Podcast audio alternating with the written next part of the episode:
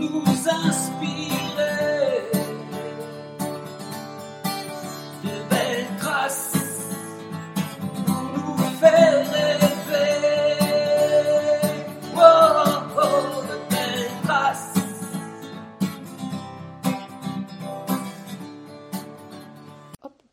On est parti? On est parti. Alors, tac, on est parti. Attends, je prends mon petit truc là. Voilà. Yes, yes J'ai réussi à le coincer. Le petit rancho Dark Lord Tétard, euh, Peter Pan Punk, je crois que sa, douce lui l'appelle comme ça, du ski. Quel que soit son surnom ou son nom d'emprunt, Enac Marcel Chaussure. J'ai même d'ailleurs revu son dernier film euh, sur sa vie pour préparer ce podcast. Alors là, je me suis dit, ah oui, d'accord. Alors sur quel angle et sur quel côté aborder cet artiste? À la coiffure généralement improbable, un peu comme là, hein, voilà. à la moustache qui pointe ou qui frétille. Pas simple en fait, mais c'est justement ce que j'aime, d'aller à la découverte de ce champion hypersensible caché derrière de nombreux personnages. Lui qui est hors norme, hors cadre.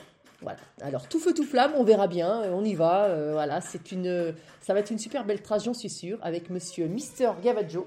Et on entend un peu les enfants derrière, mais c'est pas grave, c'est la vie, on a dit. Hein. Salut Enac. Comment ça va Flo? Bah écoute, ça va. Bienvenue à la maison. Merci beaucoup. Et je me posais une question, parce que j'ai revu ton film, la punk. Ouais. T'as mal, t'as Parce que quand même, tu t'en es mis des, des sacrés, dans tous les sens, des sacrées boîtes pendant ta carrière, et puis après encore? Eh ben écoute, euh, honnêtement, euh, j'ai mal nulle part. euh, j'ai mal à mon compte en banque, mais ça je crois que c'est un peu comme tout le monde. Euh, non, non, tout va bien. T'as mal nulle part, parce que quand même, les, les- les chutes là en, en ski cross avec le bassin, les, euh, puis après t'en as fait quoi Après t'en as fait euh, en VTT, on en parlait tout à l'heure, euh, en VTT, en, en parapente, t'as quand même été quand même, t'es resté des fois accroché dans les arbres, enfin voilà quoi, t'en as fait quand même. Eh ben, écoute, Et en freeride aussi. Et en freeride Non, non, j'ai. euh, ouais, alors je me suis un peu tout cassé. j'ai un petit peu des courbates, mais franchement, le, le fait de continuer à faire du sport quasi tous les jours, on va dire tous les deux jours, à haute intensité, et à se rentrer dedans, et ben. Et ben non, ça va plutôt pas mal en fait. Non, j'avais un gros souci de, de claquage régulier de mollets et d'ischio là pendant ces dix dernières années que j'ai résolu il y a à peu près deux ans avec euh, des grosses séances de réathlétisation et tout. Et voilà, donc non, non, je suis un jeune gaillard tout frais, en pleine possession de mes moyens. Et alors qu'est-ce qui, qu'est-ce qui te fait euh, vivre? Qu'est-ce qui te fait euh, vibrer? Dans la vie, j'ai horreur de m'emmerder, j'ai horreur de rester dans mon canapé, euh, j'ai besoin de bouger, je suis ce que les docteurs appellent un hyperactif, moi j'y crois pas trop. Euh, j'ai besoin d'avoir peur et j'ai besoin d'être avec les copains pour partager. Et du coup, ben, si tu dis déjà partager avec les copains, ça veut dire que je suis déjà obligé de sortir de mon canapé. Oui. Voilà, et la journée va commencer comme ça. Et est-ce que tu planifies beaucoup Ou, Enfin, dans ta carrière, tu as planifié beaucoup ou c'est quand même beaucoup à l'instinct et à la, à la réactivité?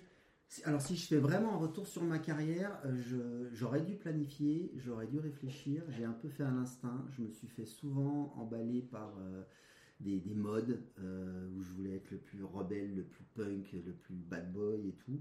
Ça, c'est ta période Dark Cloud. Ouais, Ouais. et puis finalement en fait ça c'est euh, ça n'a pas été un très bon choix, mais c'est comme ça que je me suis éclaté, c'est comme ça que ben, indirectement je me suis amusé à créer mon premier personnage qui m'a ramené des sous, donc qui m'a ramené des partenaires et qui a fait que derrière euh, tout est parti. Mm.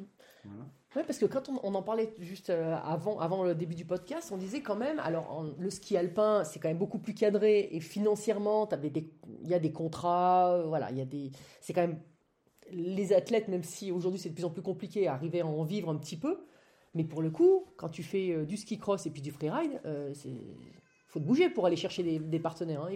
C'est pas les courses ne suffisent pas. Ben, en fait ça c'est la grande différence entre le sport amateur Oui. et le sport pro. Même si euh, la- l'alpin c'est limite euh, pro amateur, c'est pas vraiment pro, hein. c'est amateur. c'est amateur. ouais. C'est amateur. Et en fait, euh, dès lors où tu sors des structures euh, gérées par la Fédé, et ben, quand tu es athlète ou sportif, tu es de toute façon amené à te démerder. Et, et du coup, ben, euh, tu peux te retrouver très vite. Aujourd'hui, si je prends un exemple, un jeune freerider de 18 ans, et ben, en fait, c'est un chef d'entreprise. Alors, de loin, tout le Mhm. monde les prend pour des petits merdeux Mhm. parce qu'ils se peignent les ongles, euh, euh, qu'ils ont les cheveux jaunes, euh, qu'ils sont mal habillés, euh, qui fument des pétards, mais les gamins, ce sont des chefs d'entreprise. Et ils ont bien plus à nous apprendre que ce qu'on pense. Et je crois que en passant par le ski cross, c'était déjà ça. Au début, c'était un vrai sport pro. On ne dépendait pas d'une fédé. Et moi, j'ai souvenir, euh, bah, pour mon entraînement, ben, j'avais 20 balais, euh, j'avais pas une thune. Du coup, je faisais le ménage dans ma salle de muscu et en échange, euh, Amic à Bourg-Saint-Maurice m'entraînait et me laissait la salle.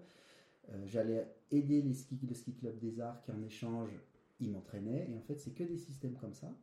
Et puis, du coup, tu tu, ar- tu arrives pas forcément à être riche, mais tu arrives à, en tout cas, à pas, à pas trop dépenser. Ouais. Ce qui est déjà pas mal, en fait. Oui. Oui, et puis à faire ta passion. Et à faire ta passion. Et après, euh, et, et le, le- le ski alpin aujourd'hui, ben, en fait, si tu regardes, il y a de moins en moins d'argent dans les caisses. Euh, Les athlètes commencent de plus en plus à devenir un peu des chefs d'entreprise. Et, et puis c'est bien, en fait, parce que je crois que c'est formateur. Mm. Je crois que c'est formateur de devoir se bouger le cul pour y arriver. Ouais, c'est clair. Voilà. Alors tu parlais un peu de, de- de tes débuts. Euh, justement, qu'est-ce qui t'a amené euh, au ski déjà? Au ski lui-même, sans parler euh, du, du ski cross ensuite, mais au ski. Alors moi, je fais partie de toute cette génération d'enfants qui, euh, comme toi, Flo, hein, parce que tu es un petit peu plus vieille, on a de le dire, Tout petit peu. euh, on n'a pas eu le choix en fait. Nous, on habitait en station et en station. Mais maintenant, ben, moi j'habitais pas en station. J'ai commencé à skier à 8 ans, moi, pour le coup. Mais moi aussi.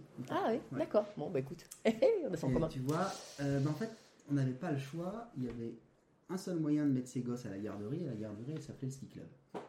Tout simplement. Aujourd'hui, un gamin de 8 ans, euh, quand il habite en station, ben, il peut faire du snowboard, du ski, Oui. euh, du ski de fond, euh, aller au foot, euh, tout, tout est beaucoup plus facile. Et, et nous, on n'avait pas le choix, du coup, j'ai attaqué le ski comme ça. J'étais pas un passionné en plus. À 11 ans, j'ai failli me faire virer parce que j'étais vraiment nul. L'année d'après, je suis- du coup, j'étais vexé. Du coup, l'année d'après, je suis champion de France en géant. Tu vois, c'est assez rigolo. Euh, je rêvais de faire du snowboard, mais c'était interdit. C'était interdit par le ski club, par le skieur. Enfin, c'est vrai qu'il y a pendant un moment, euh, ski, snowboard, c'était hein, c'était les- la guerre. Interdit hein. par le ski club. Du coup, Interdit on par le allait- ski club. On allait faire du snowboard en cachette. Voilà, je me suis fait choper deux fois et à la troisième fois, on m'a menacé de, de me virer. Et puis j'avais un, un, un papa que j'adore et que trop bien, mais que je surnommais Mussolini à l'époque. Parce que lui, son rêve, c'était que je sois Gérard Dely et que lui Ah. soit son père, tu vois. D'accord. Et du coup. euh, Il n'a pas été très heureux, Gérard Dely, quand il était petit. hein. et ouais, bah, bah, du coup, il rêvait que je sois champion de ski. Du coup, ça m'a. Du coup, je suis resté là-dedans et puis je me suis fait mes amis là-dedans. Et puis finalement, avec du recul, euh, je suis alors toujours autant aussi fan euh, de- du ski alpin. Euh, je t'ai écouté à Solden il y a 15 jours. Euh, j'aime toujours autant la discipline et je crois qu'en fait, la formation ski club pour les gamins est extraordinaire et moi, elle m'a construite. Tout, tout ce que, toutes les décisions que j'ai prises, euh, c'est. euh, on parlait euh, tout à l'heure d'un voyage, et ben en fait, euh, la gestion de groupe, euh, les gestions des émotions Mm. avec les copains, euh, et ben ça, c'est le ski club.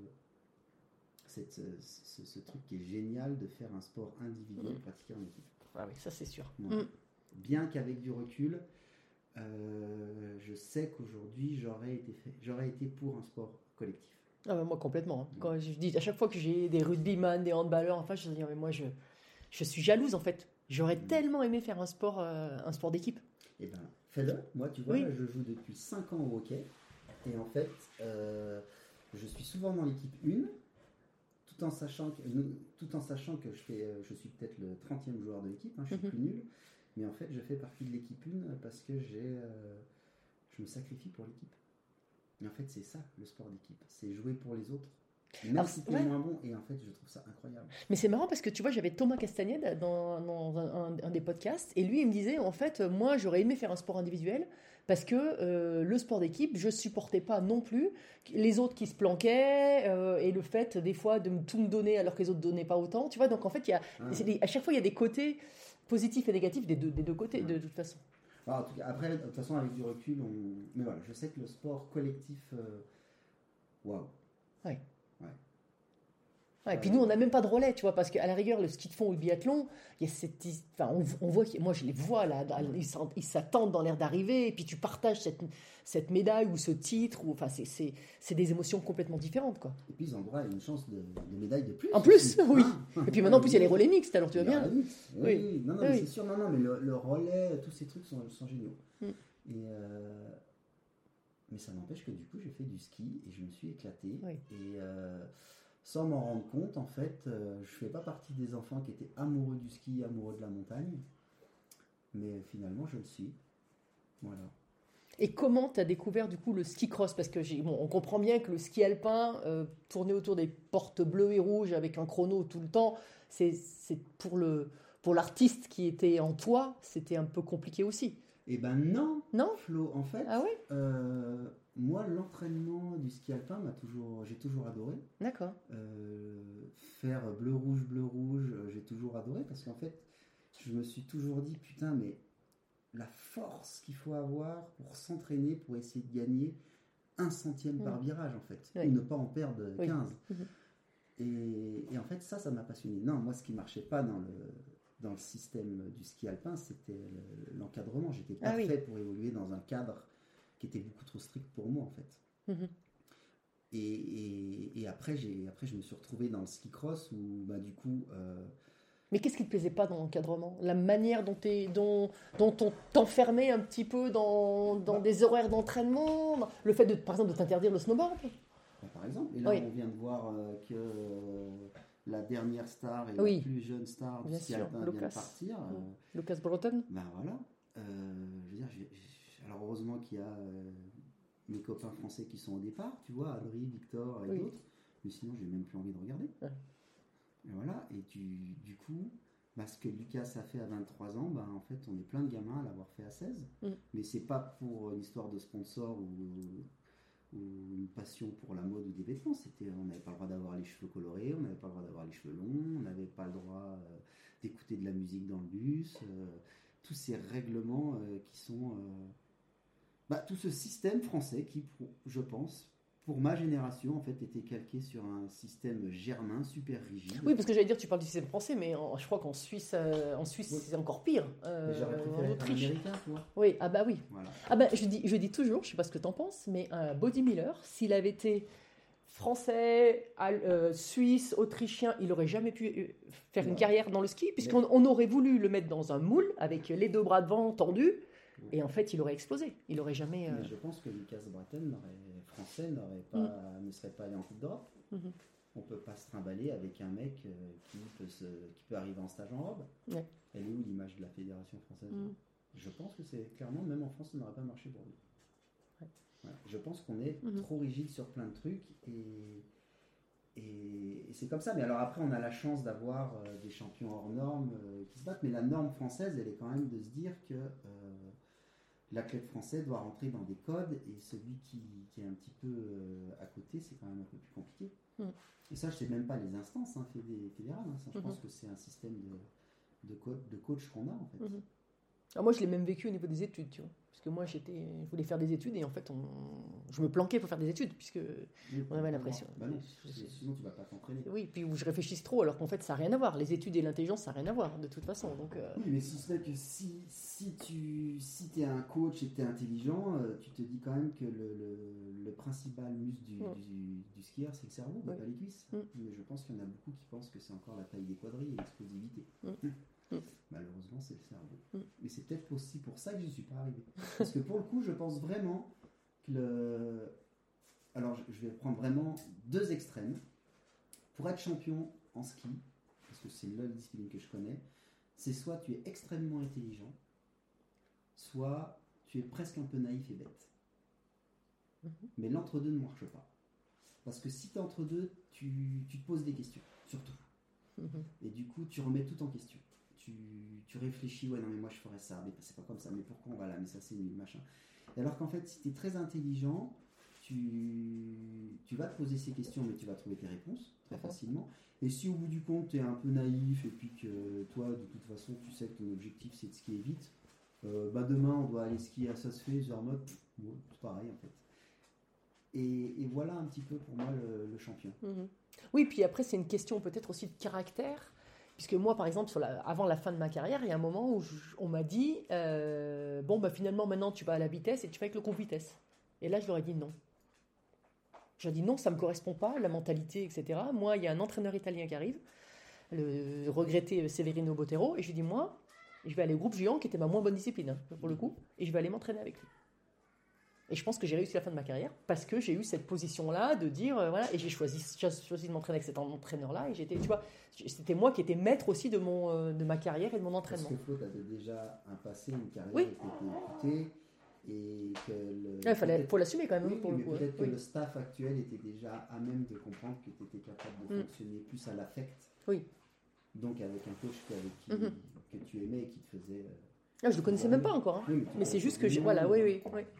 Et je pense que ça, ça joue beaucoup. Ouais. Et après, tu t'étais aussi, quelque part, euh, tu t'es impliqué, tu as dit, moi je veux aller avec lui, Oui, oui. je vais être meilleur. Du Oui, tu étais obligé. Ah oui, oui, c'est ça. Ah oui, complètement. ouais. Oui. Déjà que tu disais en changeant, en changeant de discipline, j'étais la slalomeuse qui venait faire de la vitesse, et, et quand j'allais en, j'étais en discipline technique, j'étais la, la descendeuse qui allait en vitesse. Donc j'étais jamais dans un groupe, vraiment. J'ai jamais été identifié dans un groupe. Donc ce qui est pas. Mais, pour le coup, c'est ton, c'était mon choix, quoi. Vraiment, c'est ce que j'ai- c'est ce que j'aimais. Mais c'est vrai que c'est euh, ce, choix, toi après, du coup, euh, alors, tu as, quand même- t'as quand même été vers le, ski cross.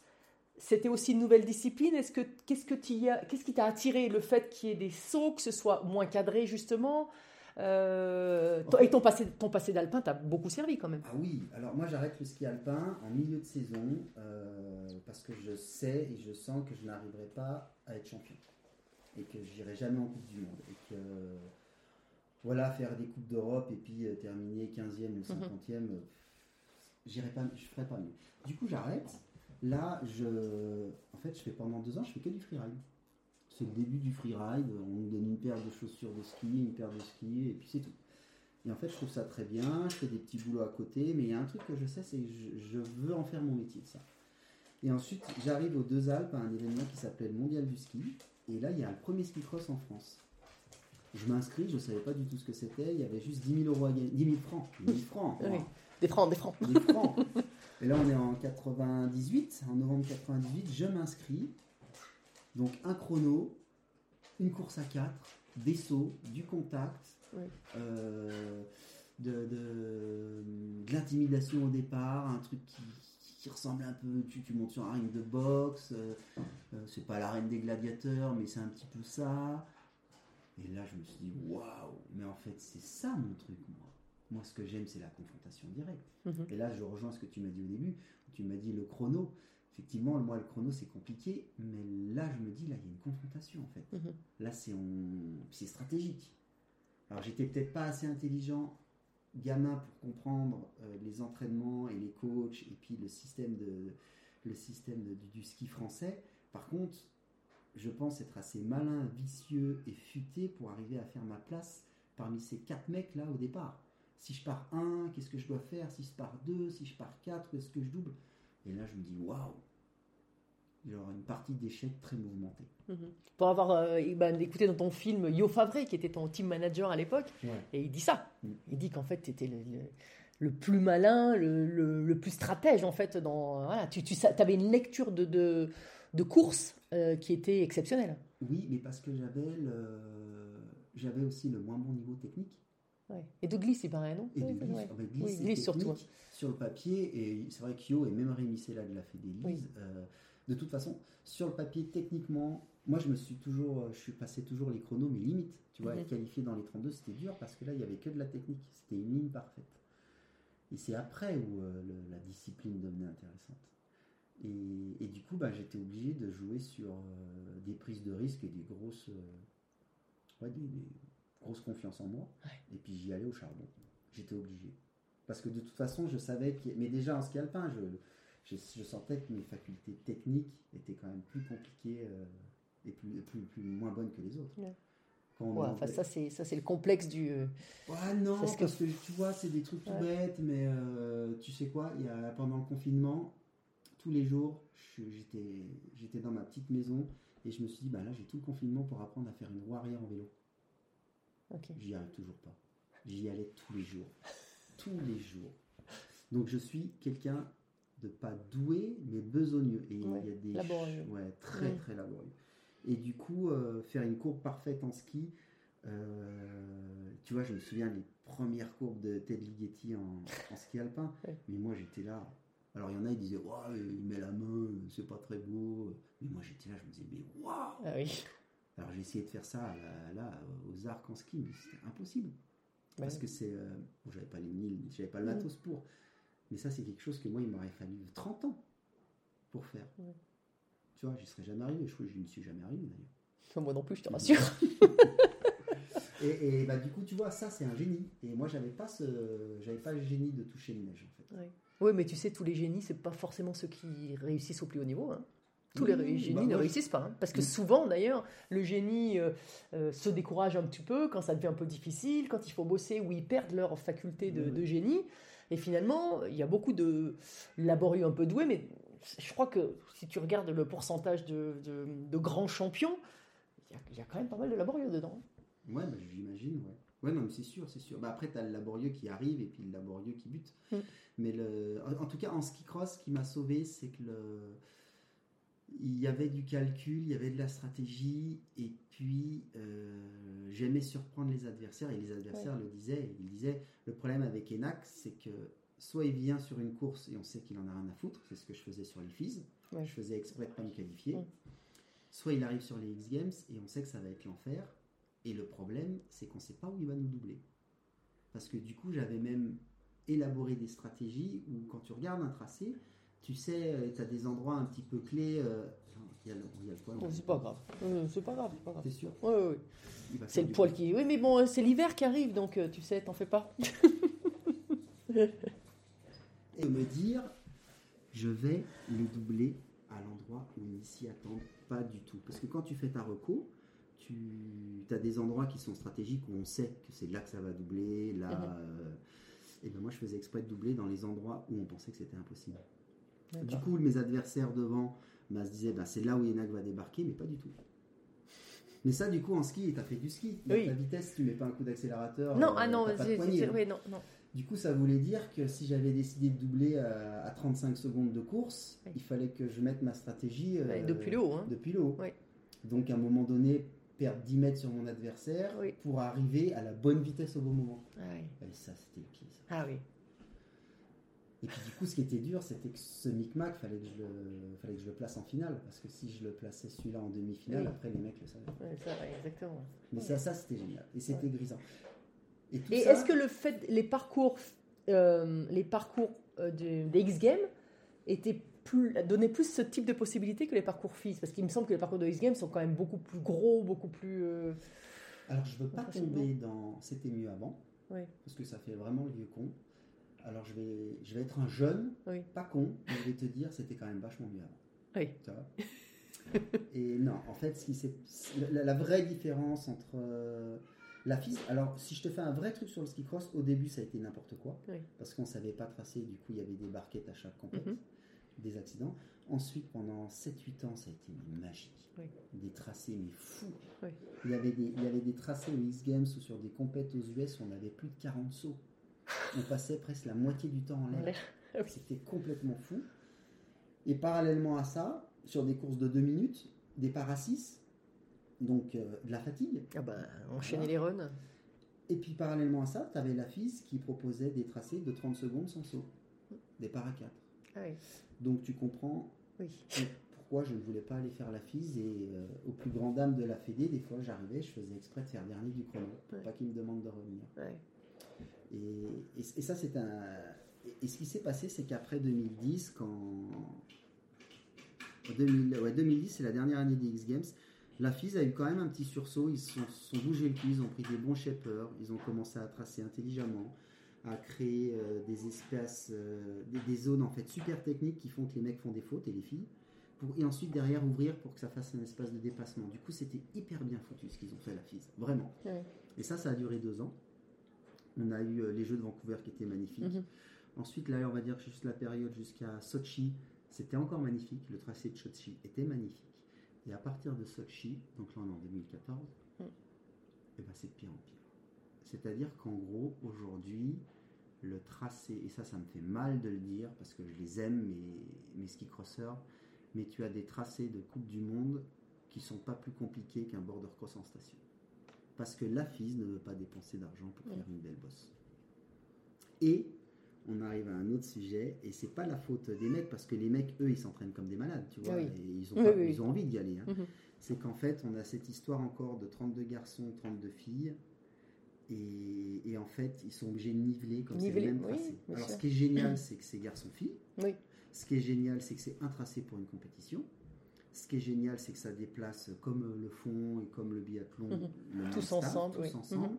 Ce qui est juste dommage, c'est que du coup, ils sont obligés de tracer en fonction de la fille qui est la moins rapide, qui est des fois peut-être 7-8 secondes moins rapide qu'un garçon, Oui. C'est énorme. ce qui est énorme, que c'est dangereux du coup pour les meilleurs garçons, Oui. mais que c'est aussi dangereux pour les meilleures filles. Mhm. Parce que quand je dis quand je parle de la dernière fille, je parle pas des 16 Mhm. meilleures. Oui. Les 16 meilleures filles aujourd'hui en ski cross, euh, je pense qu'il n'y a pas beaucoup de garçons au monde qui oseraient faire ce qu'elles font. Mais par contre, derrière, tu as un wagon derrière qui est vraiment loin. Et ça, ça sabote un peu le sport. Voilà. Du coup, moi, je milite juste pour que mon sport, euh, il y ait moins de filles au départ, mais que les filles, elles soient, euh, du coup, hyper mises en avant, en fait. Ouais.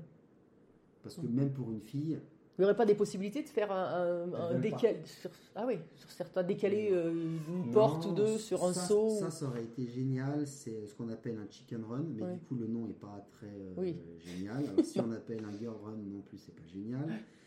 Et puis, c'est pas cool pour les meilleures filles, Ouais. parce que les meilleures filles sont capables de faire le même tracé que les garçons. Mm. Les filles au X Games faisaient le même tracé que les garçons. Oui, mais en même temps, comme elles se battent entre filles, euh, c'est la meilleure fille sur le même tracé. Donc Oui. euh, je vois pas trop où est le problème. Enfin, je veux dire, euh, Bah, oui, enfin les toutes meilleures, elles vont dire qu'elles vont faire moins la différence sur un tracé plus facile, peut-être. Déjà, mais c'est surtout. Mais quand tu prends les X Games, euh, le tracé était énorme. Mm. Les sauts étaient calculés pour que les réceptions correspondent aux filles qui allaient un petit peu moins vite et aux garçons un peu plus vite. Et du coup, c'était le même tracé. Mm. Donc on peut le faire en fait. Mhm. Et à la FISE, c'est l'inverse en fait. Et voire même au X Games, c'était même plus radical, c'est qu'il y avait tac, et puis tu avais les deux trois filles qui étaient qualifiées mais qui n'avaient pas trop le niveau, qui disaient bon bah c'est un peu trop gros pour moi. Mm. Mais c'est pas grave en fait. Mm. Parce que ce qui est cool, c'est que tu avais quand même les huit nénettes devant qui faisaient le même tracé, qui elles sont s'entraînaient ensemble. hein. Oui, oui. Et c'était trop bien. Et, les- et puis pour les filles, tu t'imagines le, le- Ouais, moi, moi je trouve que tu vois, quand on parle garçon-fille, euh, bah, je trouve ça plus quand même plus cool de pouvoir dire que les 8 meilleures filles du monde Mm. font euh, le même tracé que Bien les sûr. 32 meilleurs garçons. Mm, mm. C'est hyper honorifique. Bah oui, c'est sûr. Et là, du coup, bah, en fait, tu, du coup, le tracé garçon-fille ben, devient un peu ridicule et puis ben, c'est pas GG à voir à la télé. C'est clair. Tout à l'heure, tu parlais du départ, dans les starts, d'impressionner un peu les autres. Est-ce que tu étais vraiment. Tu, avais ce, pour toi, c'était important? T'avais, Comment tu faisais? C'était juste le regard, l'attitude? Bah, du coup, moi j'avais développé carrément. Alors en fait, ce qui se passe, c'est que depuis gamin, euh, les coachs en alpin pensaient que j'étais un gros branleur. Parce que j'avais les cheveux longs, des Doc Martens, euh, bah, que j'étais souvent collé, que je faisais le con, machin. Mais par contre, ce qu'il y a de vrai, c'est que je m'entraînais toujours plus que tout le monde. Oui, ça, c'est, je sais. Et, et en fait, une année, je dois être qualifié au championnat du monde junior. Euh, je suis dans les 5, je crois, quasiment de toutes les catégories en point FIS, en 76. Et je suis dans, je suis dans les 15-20 avec les 75. Donc avec un an d'avance, je dois, je dois passer, euh, je dois aller faire les, les championnats du monde junior. Et là, la qualif des championnats du monde junior tombe. Oh, je suis quatrième ou cinquième remplaçant. Alors que 76-75 sur toutes les courses de Ouais. l'année, je suis dans les 4 français à chaque fois. Et là, je me dis, mais c'est pas possible. Je vais pas dire le nom là, mais tu le connais. Hein et ben en fait, il y a une monsieur, une personne qui a fait exprès de me démonter pour pas que je sois qualifié. Et en fait, ça, quand je l'ai su, ça a un peu aussi glané la fin de ma carrière en ski alpin. Ouais. Et quand je suis arrivé en ski cross, il y avait un petit peu tout qui se passait, machin. Et puis, ben, je me suis dit, mais en fait, je vais utiliser cette image de branleur. Et puis les ricains m'ont donné cette image de Dark Lord, Mm. parce que je me suis battu dans une heure d'arrivée, parce que j'aime pas euh, l'injustice. Donc il y a eu une injustice, je me suis battu, point. C'est pas très malin, mais je fonctionne comme ça. et, euh, et là, je me suis dit, mais en fait, je vais utiliser ça, et, et je vais faire, je vais me créer un personnage. le Dark Lord. Bah, du coup, pendant toute ma carrière de ski cross, j'étais pas forcément sympa avec les autres coureurs des autres nations, sympa avec les collègues de la France. Et, même les coureurs de l'équipe de France pensaient que j'étais un branleur. Et du coup, j'ai développé ça et je me suis amusé avec ça. Et du coup, je faisais des soirées avec tous les mecs, sauf que je me baladais Tu- avec une canette euh, avec de l'eau. Avec de l'eau, ouais. Ouais. Voilà. Et que tu partais assez part, vite, et euh, moi, je partais assez vite et le matin, j'étais à la muscu. Mais parce qu'il fallait que je compense le fait qu'ils étaient plus doués que moi. Mhm. Et tu vois, là, je, à la fin de l'année, à la fin de ma carrière en ski cross, il y avait des. J'étais, je me souviens, Ted Picard, le petit frère de Franck, je le regardais skier, j'étais là, mais waouh, le toucher de neige. Genre, on faisait trois virages en Mhm. géant, il partait à plat, sans pousser sur les bâtons, je poussais sur les bâtons, à la fin des trois virages, il était quand même plus vite que moi. Il savait glisser, tu vois, moi je savais pas ça. Mhm. Et du coup, il fallait que je compense. Et du coup, en surentraînement, juste pour me surprouver que j'étais surcapable d'être sûrement à leur même niveau. Voilà. Du coup, ça a été un combat toute ma vie, ça. Bah ouais, dis donc. Ouais. T'es quand même sacrément euh, dans la remise en question, dans, la... dans le doute en fait. Hein Ah ouais, à mort. Mais tout le temps. Et après, euh, bah, du coup, après, je suis parti dans le ski cross. Franchement, je me suis éclaté. J'adore mon sport. J'adore euh, notre équipe de France. Je, je suis triste que la FISE euh, Mm. n'en fasse, pas une, ouais. ouais, n'en Mhm. fasse pas une discipline waouh. Parce qu'il y a plein de choses à faire. Tu sais, Mm. demain, tu remets un départ à 6. Pour, les, pour les gens qui connaissent et qui écoutent le ski cross, aujourd'hui, en fait, quand tu fais un chrono, ça te donne ta position. Mm. Donc, tu es premier et en- comme tu es premier des chronos, tu vas tout le temps choisir ta porte de départ. Mhm. Et ben, tu fais le même système, sauf que une fois que tu rentres dans les hits, c'est celui qui gagne son hit Mhm. qui choisit sa porte de départ après. Donc, tu incites les gens à doubler. Oui. Donc, tu incites les gens à prendre des risques. Et, et là, tu remets tout en cause, en fait, tout le système. Et, et donc, tu peux faire un super show. Je pense que le ski cross, et Dieu sait, et tu le sais, que je suis un amoureux du ski Mhm. alpin, le ski cross reste pour moi la plus belle discipline du ski alpin. Ouais. Mais D'ailleurs, d'ailleurs quand, quand, tu, euh, quand tu discutes avec les gens, les gens adorent ça parce qu'en fait, bah voilà, c'est le premier qui franchit la ligne. Il n'y a pas de voilà, c'est et puis c'est spectaculaire. Tu Oui, vois les sauts, spectaculaire. les villages relevés, les enfin. tu c'est tout bête mais après tu euh, tu, tu vas euh, tu vas tu vas tu vas triper triper pour une athlète ou un, Mhm. un athlète et puis tu vas le revoir euh, en huitième en quart Oui. en demi en finale il revient à l'écran euh, il y a du suspense euh, euh, mais comme le biathlon il y a du suspense tu vois Mhm. bien que le biathlon si je vais sur le biathlon il y a tellement de courses que là c'est pour moi c'est j'en regarde même plus Bah, surtout en plus, c'est toujours le même effort. Enfin, je veux dire, c'est tout- Oui. tu vois, c'est tout. le- Et en plus, le meilleur, par exemple, du sprint, il part déjà devant pour la poursuite. Déjà, c'est un peu voilà. Ouais, mais à la limite, s'il y en avait moins, et. Oui. Puis là, on te rajoute euh, les relais, les relais mix, le oui. machin, le bidule, le truc. Il y a 50 courses par. euh, voilà, et du coup, euh, bah, du coup, je fais la sieste devant, c'est comme le Tour de France. Et Dieu sait que j'aime ça. hein. Martin, si tu m'écoutes, Emilien, si vous m'écoutez, s'il vous plaît, c'est- ce n'est pas contre mon sport, c'est contre les dirigeants de votre discipline. Tu vois, alors qu'il y aurait que 6 épreuves, un Grand Prix de France, un Grand Prix d'Autriche, je regarderais avec intérêt. Tes plus grands moments dans ta carrière? Euh, je crois que mes. Honnêtement, tu sais, j'ai même pas eu l'impression d'avoir une carrière. Regarde, j'ai 48 ans, je vis encore de, de mes sponsors, je continue à m'amuser. Je reviens d'Himalaya, là j'ai un projet autour de la maison, euh, j'ai des nouveaux partenaires. euh, Et du coup, tu sais, ça va m'amener à un moment donné, Gilles Chapaz m'appelle et je sais plus pourquoi il m'appelle. Il me dit Enac, j'ai besoin que tu m'éclaires sur un truc. Et il me demande la définition du ski. Alors déjà, quand Gilles m'appelle, je suis dans la merde parce que je sais qu'il va me poser des questions intelligentes. Du coup, euh, je prépare Google Trad, le dictionnaire et tout ça. Et en fait, la finalité et le seul truc que- qui m'est venu, c'est euh, c'est ce qui m'emmerde, c'est qu'on dit qu'on va au ski, alors que moi j'aimerais bien qu'on aille jouer au ski. Voilà. Et, et je crois que le, le point fort de ma carrière, c'est que j'ai tout le temps joué. J'ai souvent perdu, mais je vais jouer au ski. Et, et je crois que c'est ça. Ouais. Et, si on me demande, mais comment ça se fait que tu es encore là, à 48 ans, que j'ai forcément un niveau performance par rapport aux jeunes, pff, je suis à des années-lumière. Mhm. Suis- ils sont vraiment forts. Ils sont vraiment, vraiment forts. Mais en fait, je joue toujours et je m'amuse. Mm. Et puis là, je repars sur des projets, je continue de m'amuser. Et tant que je pourrais jouer au ski, ben, je jouerai. Moi, je dis, je dis souvent que le ski, pour moi, euh, le fait d'avoir fait toutes les disciplines, en France, j'étais la seule. Et euh, le ski, c'est un, un S avec un. Voilà, que tu euh, élargis ou pas, que tu resserres pour le slalom, que tu élargis petit à petit jusqu'à la descente. Et j'aurais jamais pu faire une seule discipline. Tout comme aujourd'hui, et toi, c'est pareil, t'as- t'adores le ski. Enfin, je veux dire, c'est, un truc de fou. Ouais, et alors, je vais aller même plus loin que ça. Je, je préfère même le snowboard. Ah oui, mais ça, tu me l'as dit déjà. Ouais. Oui. Parce Ouais. qu'en fait, le snowboard, il se passe un truc en ski où on évolue sur des chaussures en plastique, euh, des injections de Kevlar, Bicor, machin, bidule. On, est, euh, on a 3 cm bientôt, bientôt de chaussures de ski. Derrière, on a la fixation, on a encore 1 cm de la neige. Derrière, on a le ski, on a encore 1 cm. Bref, on est à 6 cm de la neige.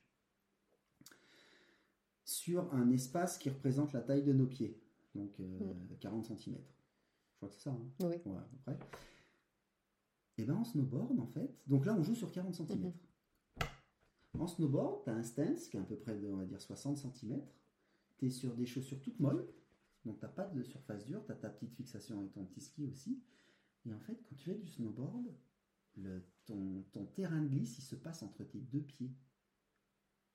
Et du coup, entre tes deux pieds, il y a ta board, et là, tu sens toute la neige passer. Et en ski, tu sens pas ça. Mhm. En, en ski, tu, quand tu es très bon skieur, tu sens ton accroche en spatule, tu sens ton Oui. accroche au patin, tu la sens Mhm. au talon. Mais c'est euh, réservé euh, à l'élite. Le snowboard, c'est réservé à tout le monde. Et faire du snowboard dans la poudreuse, quand tu es comme ça, et en plus, la- le, le- le snowboard, tu peux le, tu, tu peux le tordre. Tordre. Mhm. Tu le tords dans tous les sens. Le truc, il est en 3D, tu vois. Et quand tu es dans de la puff ou de la neige un peu dure, tu sens tout ce qui se passe. C'est euh, c'est complètement fou. Et en plus de ça, quand tu es dessus, tu as une surface pour jouer de droite, du moins d'avant Mhm. et d'arrière qui est énorme. En ski, tu joues milieu avant, milieu avant, un petit peu arrière. Dès que Mhm. en arrière, tu fais oulala. Bah non, en snowboard, tu vas en arrière, puis tu vas en avant. Mhm. Et puis tu as deux virages. En ski alpin, tu as le virage pied droit, c'est le même que le virage pied gauche. Mhm. En snowboard, tu as le front et puis tu as le switch. Et en fait, tu as tout ça qui fait que le, le snowboard, mais c'est. euh, tu savoures la neige en fait. C'est complètement fou. Et c'est complètement grisant. Et, tu prends des. Et t'en fais beaucoup? Bah, Dès que je peux, Dès dès qu'il y a une bonne condition, où je fais pas mon. mon pas, c'est pas mon travail, où je vais pas jouer au ski, ben je, je vais en snowboard. Mm. Et en snowboard, j'arrive à prendre les mêmes angles que Ted Ligeti. Ah, Et tac. Et Et voilà. Et voilà Ted. Voilà, et voilà, Ted. Et que je peux pas en ski. Mais- et, en fait, voilà. Mais du coup, j'aime tout. Alors justement, ça m'amène sur ton personnage de Rancho, Ouais, où pour le coup c'était euh, le ski dans toute sa largeur. ouais. Euh, D'où est, venu- est venue cette idée de Rancho? Alors, Rancho, c'est arrivé. euh, je pars de chez. euh, les marques? Oui. Je pars de chez Salomon après 15 ans, euh, génial. Euh, je pars pour une nouvelle aventure avec Rossignol. Rossignol me demande de prendre la parole sur le net avec une web série, quelque chose qui reviendrait tous les 15 jours, tout- toutes les 3 semaines. Et là, je suis vachement emmerdé parce que il me faut un truc sur le freeride. Et puis, en, à ce moment-là, en France, il y a une série qui s'appelle Bon Appétit, qui Oui. est incroyable vrai. et qui a fait un truc que je pense quasiment aucune web série dans aucun sport n'a réussi à faire. Ils ont créé une communauté. Mm. C'est-à-dire qu'en fait, ils ont réussi à créer la communauté frisky française, et en tout cas anglo- euh, francophone. Mhm. Et là, je me dis, bah, le truc, c'est que ça, euh, eux, c'est mes copains, euh, j'ai les mêmes blagues qu'eux, euh, je peux pas faire un copier-coller. Ils me disent, mais t'as pas autre chose? Je dis, bah, si, moi, j'aimerais parler de ce que j'aime, en fait. Bah, t'aimes quoi? Je dis, bah, j'aime le ski. Mais c'est quoi le ski? Et là, je dis à Rossignol, mais ça va pas vous plaire euh, si je vous dis que je veux faire une web série sur le ski de fond. Et là, ils me disent, non, mais Enac, on t'a embauché pour faire du freeride. Je dis, bah oui, mais je peux faire du ski de, point, du ski de fond avec un esprit freeride, moi, si je Mm. veux. Et là, ils ont été hyper bons. Ils m'ont dit, ben ouais, nous on est rossignol, on est généraliste. euh, Oui, ils ont des skis de fond. Ils ont des skis de fond. Et du coup, ça m'a permis de partir là-dedans. Parce que si je reviens en arrière, quand je faisais du ski alpin, ben, j'étais pas bien vu par euh, les dirigeants parce que j'avais un look de snowboarder et que je faisais du snowboard en cachette. Après, je me suis pointé. euh, tout de suite après, j'étais en freeride en fait. Là, en freeride, j'étais un enculé de racer parce que j'arrivais du ski alpin. Ouais. Je me suis dit, bah, alors le milieu qui est censé être le plus cool de freeride, je me fais insulter parce que j'arrive de l'alpin, ok. Et puis d'un coup, je débarque en ski cross avec une discipline qui est complètement folle. où là, euh, tu as 50% de la population qui pense qu'on est des tueurs et l'autre moitié qui pense qu'on est euh, des, juste des skieurs alpins ratés, en fait. Ce qui n'est pas faux. On n'a pas réussi en alpin, mais au même titre que Martin n'a pas réussi en ski de fond, il a fait du biathlon. Mhm. Et voilà, tiens, encore Martin, hein, tu nous écoutes voilà. Non, mais au même titre que, je sais rien, moi, euh, un mec en athlé, ben, il a commencé sur le 100 mètres, puis il a fini sur le 400, tu vois. Mhm. Bien sûr. Il il est Mhm. pas nul, il est bon Mhm. sur le 400. Mhm. Et du coup, je me suis dit, ben, en fait, on vit dans une société, dans le ski en tout cas, où on est obligé de mettre les mecs, les- de mettre les personnes dans des, dans des tiroirs avec des étiquettes. Ben, Flo Masnada, elle, euh, bon, ben, on peut pas dire qu'elle est slalomeuse parce que non, elle fait un peu de vitesse. Bon, ben, c'est du combiné, elle. Voilà. Point. Et en fait, c'est comme ça. Tu, tu n'as le droit, Mm. Flo, quand tu vas faire du ski, de faire que du combiné. Mm. Donc tout le temps de paires de ski. hein. Et c'est comme ça. Et du coup, je me suis dit, bah, en fait, moi, j'ai juste envie de raconter que le ski, c'est pas ça. Le ski, c'est le ski de fond parce que, gamin, avec mon meilleur ami euh, qui est dans le film dont tu parles, Mhm. on passait notre vie à faire du ski de fond. Euh, j'ai envie de raconter le snowboard. Mathieu, non C'est un certain Mathieu. Ouais, Mathieu. J'ai- J'ai envie de raconter euh, le saut à ski parce que je trouve ça complètement fou. Et puis voilà, puis c'est parti comme ça. Et puis quelque part, comme je suis un peu revanchard, ça me permettait aussi de dire fuck à ceux qui pensaient que le ski alpin n'était que le ski alpin. Ouais. Non, le ski alpin c'est de la glisse. Mm. Et ça, c'est la phrase de Steph Sorel, coach des arcs. Il me voyait, mais j'étais en entraînement géant. J'en avançais pas une et je me donnais, je me donnais. Et là, il me dit Enac, le ski est un sport de glisse. Arrête de fracasser la neige. Glisse. Moi, je j'ai jamais réussi. Mm. Mais en tout cas, j'ai compris ce qu'il voulait dire. Ça glisse. Mm. Antoine de Nériaz Ah oui. est un magicien de la glisse. Ben voilà. le frère de ton homme était un glissman aussi. Mm. Tu vois. Voilà. Ouais. Et ben ça, quand j'ai compris ça, en fait, je me suis dit waouh. Et puis la glisse, c'est cool. Mm. Et puis du coup, ben, Rancho est parti. Puis après, Parce que là aussi, pour le coup, tu parlais d'une communauté qui a été créée par Bon Appétit. Mais là aussi, toi, tu as créé une sacrée communauté. Enfin, ça a été un, c'est un... Quand tu parles de, de rancho, euh, enfin voilà, ça parle à tout le monde, quoi. hein. Ouais, je pense que moi, j'ai pas créé une communauté. J'ai permis à tous les gens qui faisaient euh, peut-être euh, du ski de rando collant pipette en cachette de pouvoir le dire, en fait. Oui. Je pense que j'ai juste permis à tout le monde de péter cette frontière où euh, toi tu fais du collant pipette, du coup t'es un gars, toi tu fais du ski de fond, t'es un jurassien alcoolique, toi tu fais du freestyle, donc t'es un fumeur de pétard, Mhm. euh, toi tu fais du ski alpin, donc t'es un gros bourrin qui Mhm. passe ta vie sous les barres de muscu, ce qui- ce qui est complètement débile. Et, euh, et en fait, je pense qu'on a juste pété cette frontière, et en fait, ça, on l'a vu très vite parce que un an après ou deux ans après, on a vu au départ du super slalom, par exemple, des Kevin Roland Mhm. habillés en combinaison de descente faire du slalom. Ce qui était mais, impensable Oui. deux ans avant. Mm. Et en fait, je pense que ça a fait tac, tac, tac, tac, tac. Oui. Et, et ça, je pense que ça a été la plus grosse réussite de Rancho. Ouais. Et l'autre réussite, et ça, c'est pas des moindres, c'est que ça a été un, un rendez-vous pour les papas, les mamans et les enfants. Ouais. Et c'était vraiment un rendez-vous. Et ça, on s'en est vraiment rendu compte. Où, euh, comme dans la série, il y a trois lectures. En fait, si on regarde chaque épisode, euh, il y a vraiment trois lectures. Il y a la lecture pour les enfants, on va dire, Mhm. avec la blague, le blaireau. Oui, le blaireau, tout oui. ça. Il y a la lecture pour euh, les gens qui sont passionnés de ski. que Mhm. Eux, ils comprennent pas tout, en fait. Mhm. Ce- Ceux qui comprennent tout, c'est euh, quand on va vraiment sur la discipline. Mhm. Donc, euh, genre, quand on a fait l'épisode Zagreb slalom, Oui. toi, Flo, tu as tout compris ce qui s'est passé. Euh, je pense que mon papa, par exemple, n'a pas compris un truc. Parce qu'il y a des, des Oui, moments, oui. il y a juste des petits détails qui font Ah, tiens, putain, ça c'est ouais, bien joué. Voilà. Ouais. Et du coup, ben, il fallait qu'il y ait souvent des papas, des mamans pour expliquer pourquoi il y avait une fille un peu dénudée ou euh, Mhm. une blague un peu machin dans le film. Voilà. En tout cas, c'est, enfin, moi, je les, on, on les re-regarde des fois et c'est, euh, c'est, enfin, génial, quoi. Vraiment, ce que tu as fait. On a bien rigolé et puis surtout, on a. Moi, ça m'a permis de de dire merci à tous mes héros, parce que je les appelais comme ça, t'en as fait partie. Mhm.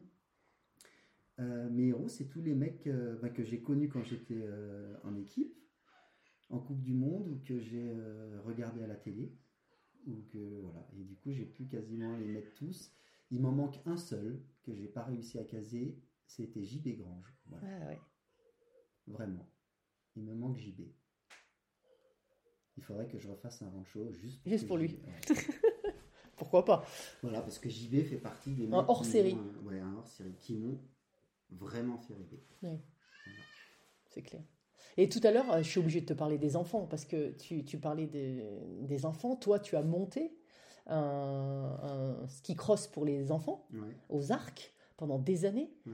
C'était ta manière aussi de, de rappeler et de donner en fait au, au sport ce qui t'avait amené, enfin au ski cross, à ton sport ce qui t'a- ce qui t'avait amené? Alors, Donner ce qui t'avait donné. la, la- la- la prise de décision de cet événement, en fait, elle est plus sur un.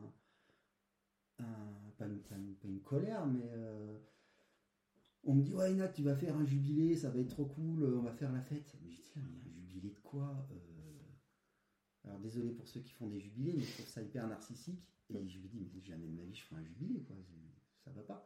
Et un jubilé, tu le fais quand t'es euh, quand t'es Mm. tout en haut, tu vois. Je dis, non, non, moi, je veux faire un truc, ok, mais je veux marquer les esprits, et puis je veux rendre, et c'est Mhm. là où on en arrive, Mhm. je veux rendre euh, à ma discipline ce qu'elle m'a donné. Et puis surtout, je veux aller sur les enfants, parce que moi, enfant, on m'a interdit de m'amuser en ski, et moi, je veux que les enfants puissent s'amuser en ski. Mhm. Et ce qui est génial avec ces 7 ans de ski cross, c'est que je rencontre aujourd'hui des adultes qui viennent me voir et qui me disent Tu sais, moi j'ai fait le GMX, je l'ai même gagné.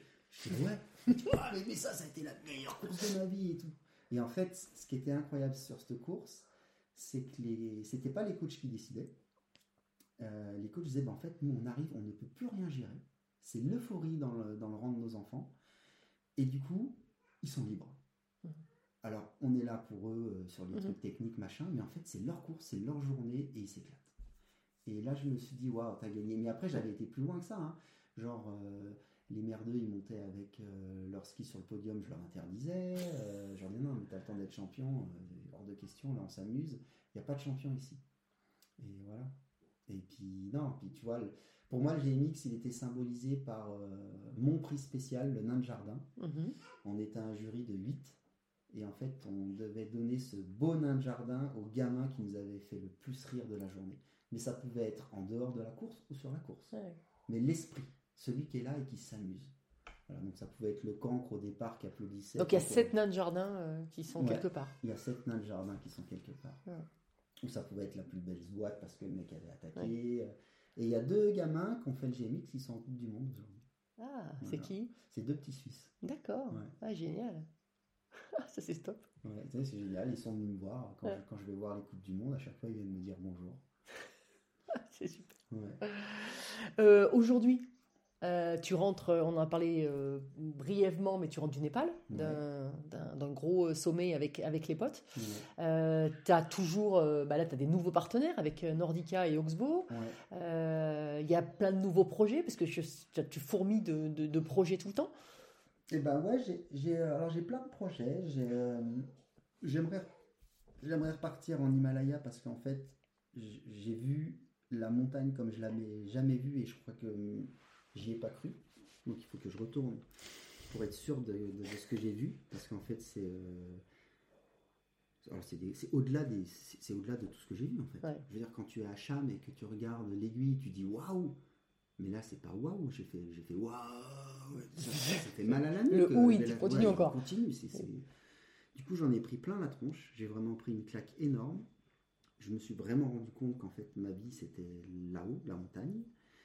J'ai un projet euh, qui tourne autour de la maison, aux arcs, avec euh, les copains. C'est toujours pareil, tu vois, c'est Oui. les copains. Les copains, le partage Ouais, tout le, le temps. partage. Et après, j'ai euh, un projet que j'avais voulu faire l'année passée, qui était de partir en Norvège, traverser des fjords pendant 7 jours Ah en oui. autonomie, qui a capoté l'année passée à cause de la météo. Et là, je sais pas si euh, je le maintiens ou pas. Mais c'est important d'avoir des projets de toute façon. Oui, en soit. tout cas, donc j'ai une mini web série qui n'est Mhm. pas vraiment une web série, qui est un petit rendez-vous. Mhm. Je pars au Kazakhstan. On est invité par le Kazakhstan. Du Ah, coup, je vais génial. aller là-bas. J'ai ce projet de... Ouais, j'ai plein de trucs. Oui. Mais en fait, je sais pas, j'ai plein de trucs. Ouais. Voilà. Puis la petite famille aussi, quoi. Ah bah ça, c'est le projet de ma vie, ça, c'est Ouais. D'ailleurs, depuis que t'es papa, Ouais. tu t'es euh, calmé un petit peu? Ou au niveau de la prise de risque, au niveau de la recherche de la peur, comme tu disais tout à l'heure? Non, pas du tout. Non. Non, non. Non. Non, non, Je me suis calmé en, en quantité. Oui. parce que ça c'est clair que j'ai plus le temps et que je passe mon temps à dire non euh, parce que je veux rester en, en famille et puis voir mes enfants. Euh, par contre, concernant euh, genre Belgium, parapente, euh, tout ça, hors de question que j'arrête. J'ai pas envie d'être. C'est papa- vital pour toi. Ouais, puis j'ai pas envie d'un papa triste en fait. Mm. Et je pense que le, je pense que mes petites filles sont contentes d'avoir un papa qui est encore foufou. Voilà. Tu sais ce que c'est mon kiff, c'est d'aller à l'école à Pia et j'arrive, euh, je suis déguisé des fois en abeille, en ours et tout. euh, je vais chercher la petite à l'école. non, c'est vrai. Là, j'entends la maîtresse qui fait Pia, je crois qu'il y a quelqu'un pour toi. Et là, il y a tous les enfants qui sortent la tête. Ah, il est en ours, il est en ours Excellent, j'adore. Oh, c'est super. Donc voilà, non, voilà, je veux continuer. Ça, et puis, je sais pas si c'est vital, mais euh, euh, tu vois, je sais qu'en Belgium, il y a un truc que j'ai pas encore fait. Donc, euh, je, je pense que ça aura lieu l'année prochaine. Je suis en fait, je suis curieux. Mm. Je suis curieux. Mais justement, ça m'amène à, à- à la fin, à la fin du podcast où je pose toujours deux, trois questions. Et une des questions, c'est est-ce que tu as une devise dans la vie? Euh, putain, j'aimerais bien que ce soit les francs suisses. c'est pas ça la réponse? Non, on, on me l'a jamais donné celle-là, mais j'adore. Euh, mais non, je peux non. la valider, hein, Ouais, il n'y a pas de problème. hein. Euh, non, franchement, euh, non, j'ai pas trop de devises. Euh, La curiosité, peut-être. Euh, si j'en ai une, c'est ne jamais faire un podcast à la maison avec mes deux filles qui hurlent à l'étage. voilà. Mais c'est pour ça qu'on arrive à la fin. Voilà, tu vois, parfait. ils ont besoin de bouger. Euh, alors, je vais te dire euh, des mots. Il faudra que tu me dises à quoi ça, en association d'idées, à quoi ça te fait penser. Ouais. Ski, Snowboard. Valmorel. En un mot, Oh non, Ah, tu tout peux développer. Tout a commencé. Le Euh, début. du coup. les arcs, Hum, mon rêve, euh, Frisky Academy. la transmission. Hmm. Bon, allez, on va être un petit peu jeu. On n'a pas, on n'a pas parlé beaucoup parce que je sais que c'est un petit peu une douleur, mais euh, euh, Paris 2024. Je, je suis pas assez calé sur le, sur le sujet. euh, Tu vas regarder, tu vas suivre. Ah bien oui. sûr, non, Ouais. je vais regarder. En fait, il y, a- y a quand même un truc qu'il faut. Donc ça va être un peu plus long, je vais être obligé de Vas-y, raconter vas-y. un petit peu. Y a, tu peux pas boycotter une course et boycotter tes athlètes parce que euh, des instances au-dessus font de la merde. Mhm. C'est pas que pour Paris, hein, c'est pour euh, la FIFA, c'est pour Oui. la FIS et puis Zermatt. euh, Oui, oui, on est bien d'accord. et en fait, tu, je veux dire, boycotter, ne pas regarder un truc à Paris ou parce qu'il y a des histoires de billets, de machin, de Mhm. billets d'autres. Moi, je trouverais ça un peu dommage pour les athlètes. Parce Mhm. que eux, en tout cas, ils s'entraînent et puis, et puis ils méritent pas ça, en fait. Mhm. Tu t'imagines le mec qui s'entraîne depuis 4 ans, euh, qui, plus de 4 ans, souvent. ouais, plus de 4 ans, qui, qui va gagner sa course et Mhm. puis genre euh, tribune vide Mhm. en France, chez lui, waouh. Mhm. Mais alors, pour le coup, je, je valide tellement pas au-dessus, tu vois, la, Coupe du Monde de foot dans deux ou trois continents. Euh, je- franchement, ça, mais ça me fait halluciner. Ça me fait halluciner, mais au même titre que euh, je trouve ça super cool, tu vois, Kilde, Chiffrine et puis certains, certainement d'autres qui montent l'assaut pour gueuler contre la FIS pour Zermatt. Oui. Puis après, je comprends aussi Odermatt qui dit euh, que lui, il en a rien à foutre parce que sa vie, c'est juste le ski et qu'il fait pas de la politique. Et puis en fait, quelque part, moi qui me suis battu contre la FIS pendant 10 ans, je me dis qu'Odermatt a raison en fait. Mm. Parce qu'il va se battre contre un mur. Mais en fait, ce que je comprends pas, c'est que. Ah, je crois que ça commence à se fissurer un peu. Il commence à y avoir. euh, Ouais, euh, voilà. Bon, Bon, on voilà, va voir. du coup, c'est c'est au-dessus que ça bug. Ça, c'est sûr. Mais on peut pas en vouloir aux athlètes. Rancho, Euh, les beaux éperons, euh, pote, ma vie. euh, rêve, Hum. Ah, mais tu, alors là, là, là, on pose un vrai problème, c'est que le rêve, je fais que ça. Franchement, je fais que ça. Et euh, je, je rêverais d'avoir deux ou trois vies pour pouvoir faire tout ce que j'ai en envie. tête. Ouais. Ouais. Et en fait, je, je manque cruellement de temps. Mm. Mais parce que je veux être avec ma famille, parce que je veux faire ça, je veux faire ça, je veux faire ça. Et euh, je, je rêverais des moments de que ça passe doucement, juste doucement, pour que j'ai le temps. Et le dernier mot, c'est avenir. Euh, Maintenant. C'est clair. Alors, mon podcast s'appelle Belle Trace. Ouais. Qu'est-ce que c'est pour toi une belle trace? Euh, alors, une belle trace, c'est. Si on parle de ski, c'est une trace que tu as plaisir à contempler avant que ton binôme, parce que tu skis toujours à deux, te la massacre. Donc, très- en général, tu n'as pas beaucoup de temps. C'est plus en snowboard qu'en ski alors aussi. Ou, ouais, la trace, je pense qu'en ski, elle est, Ouais. elle est quand même presque plus jolie. Mhm. Parce que le, le ski en lui-même est un engin pour la neige, le snowboard est un jouet. Vraiment. Euh, et après, belle trace, je pense que c'est juste ce qu'on laisse derrière. ouais. Et puis, ce qui est cool, c'est que si elle est belle, elle s'efface pas. Mm. Donc voilà. Donc n'appuyez pas sur delete. Merci Enac. Avec plaisir.